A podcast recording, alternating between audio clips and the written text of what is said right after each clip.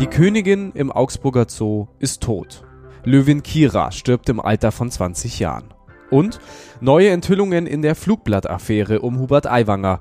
Dazu unsere Reporterin Stefanie Sator. Die neuesten Vorwürfe sind von einem Klassenkameraden, der behauptet, dass Aiwanger Hitler Ansprachen nachgeahmt haben soll, dass er im Klassenzimmer den Hitlergruß gezeigt haben soll.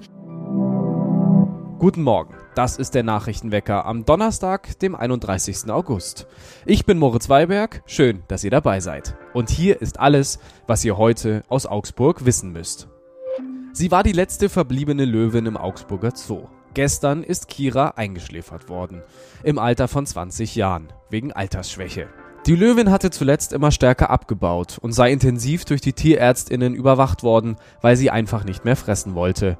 Laut Zoodirektorin Barbara Janschke habe Kira schon länger gekränkelt und sei nur noch im Gebüsch gesessen. Jetzt möchte der Zoo Nachwuchs haben.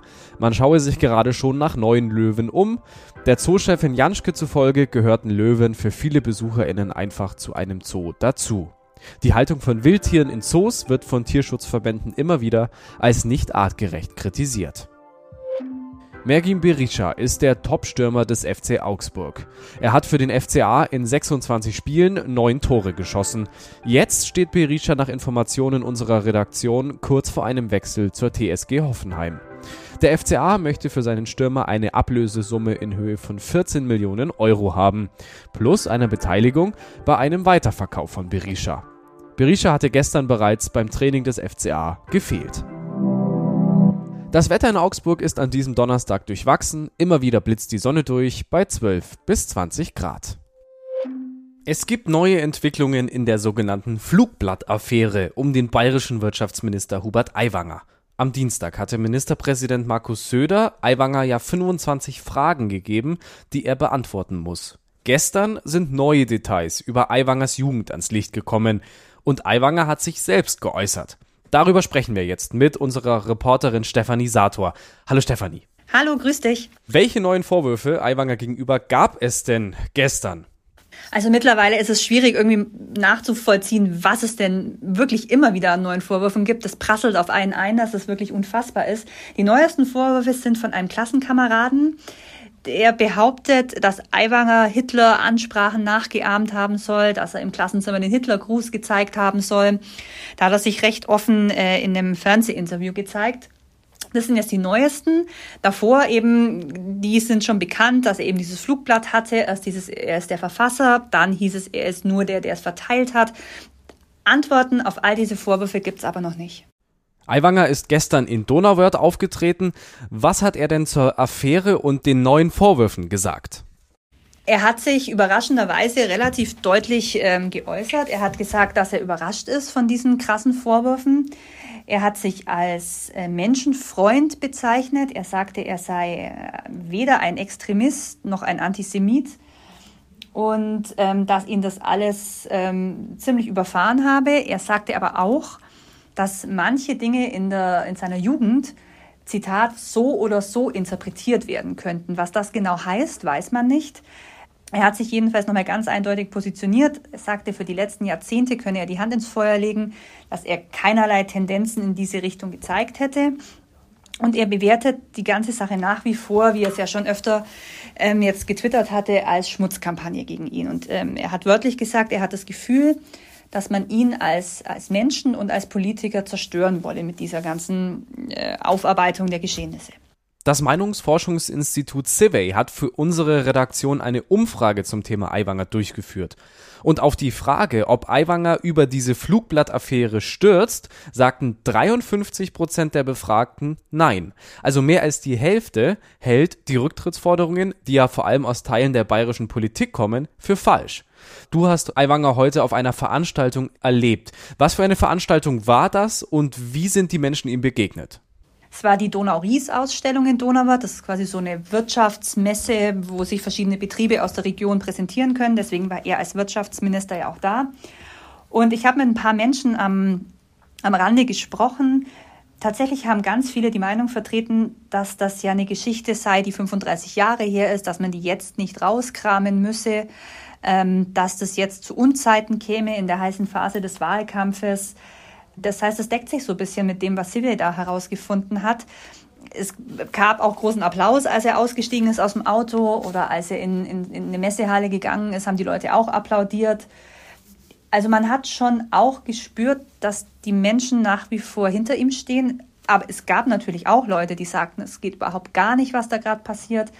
Dieses Flugblatt sei eine absolute Katastrophe. Das müsste man umfassend und schnellst aufklären. Und für Antisemitismus sei eben kein Platz in der Gesellschaft. Das haben schon auch Leute deutlich gemacht. Aber durch diesen Applaus und wirklich durch Leute, die dann ihn wirklich so bekräftigt haben, hat man schon das Gefühl, dass ähm, er da momentan noch ganz fest im Sattel sitzt. Gestern haben sich auch Vertreter der Bundesregierung zu Aiwanger geäußert. Bundeskanzler Olaf Scholz sagte, es dürfe nichts vertuscht und verwischt werden und es müssten gegebenenfalls notwendige Konsequenzen gezogen werden. Er sagte, alles, was bekannt geworden ist, ist sehr bedrückend. Auch Ministerpräsident Söder ist heute wieder vor die Presse getreten. Wie hat er sich zu Aiwanger geäußert? Er hat sich da ganz ähnlich bisher verhalten wie, wie der Bundeskanzler. Der hat auch gesagt, es muss alles auf den Tisch. Es darf nichts offen bleiben, es dürfen keine Fragen offen bleiben.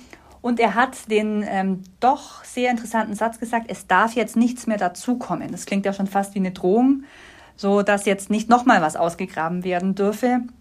Also momentan hält Markus Söder ja noch an Hubert Aiwanger fest als Wirtschaftsminister und stellvertretender Ministerpräsident, hat aber recht deutlich gemacht, dass damit jetzt eben Schluss sein müsse, dass das Vertrauen und dass diese ganze Geschichte so viel Vertrauen beschädigt hat, dass da jetzt nichts mehr kommen darf, weil was danach passiert, das könne man eben nicht sagen. Haben deiner Meinung nach diese neuen Enthüllungen von gestern das Potenzial, Aiwanger zu stürzen? Schwierig. Also ich glaube es im Moment noch nicht tatsächlich. Ähm, das ist jetzt ein Mitschüler. Man wird sich in der Politik wahrscheinlich darauf rausreden, dass es einer sei, der das jetzt kundgetan hat. Man wird vielleicht auch wieder die Karte ziehen, es sei halt eine Jugendsünde gewesen ähm, was, was mit diesem Pamphlet jetzt nicht unbedingt was zu tun hatte. Ich glaube momentan noch nicht. Ich weiß allerdings nicht, was noch alles rauskommt.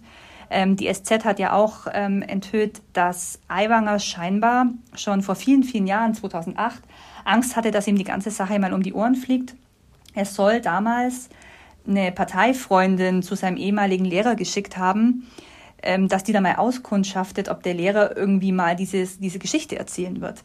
Das heißt, das Thema treibt ihn, wenn die äh, Recherchen so richtig sind und wenn, wenn es zutrifft, schon länger um. Und ähm, deswegen weiß man auch nicht, was jetzt noch rauskommt. Insofern ist die Frage, ähm, ob er gestürzt werden könnte durch den ganzen Vorfall, jetzt vielleicht noch ein bisschen früh. Das Thema wird uns weiter beschäftigen. Stefanie Sator zur Flugblattaffäre im Nachrichtenwecker. Danke, Stefanie. Gerne. Auf Schloss Meseberg in Brandenburg ging gestern die Klausur der Bundesregierung zu Ende. Die Ampel hat dort die angekündigten Steuerentlastungen für Unternehmen auf den Weg gebracht. Das Kabinett hat dem Entwurf des sogenannten Wachstumschancengesetz zugestimmt. Es sieht Entlastungen von jährlich rund 7 Milliarden Euro ab 2024 vor. Nicht geeinigt hat sich die Ampel bei der Frage nach dem Industriestrompreis. Die Grünen und die FDP-Bundestagsfraktion wünschen sich ja einen billigeren Strom für energieintensive Industrie. Der Kanzler und die FDP sind dagegen. Gefühlt kam nie so richtig Schwung in diesen Sommer. Es war mal kurz heiß, dann wieder regnerisch und kühl. Und trotzdem war dieser Sommer wieder zu warm. Dem deutschen Wetterdienst zufolge lag die Durchschnittstemperatur im Juli und August bei 18,6 Grad. Dieser Wert liege um 2,3 Grad über dem Referenzwert der Jahre 1961 bis 1990. DWD-Sprecher Uwe Kirsche sagt, seit nunmehr 27 Jahren werden in Deutschland zu warme Sommer gemessen. Wieder können wir den Klimawandel live erleben. Und das ist das Wichtigste, was ihr für diesen Donnerstag wissen müsst. Alle Artikel findet ihr wie immer verlinkt in den Show Notes. Danke an Stefanie Sator. Mein Name ist Moritz Weiberg. Bis morgen.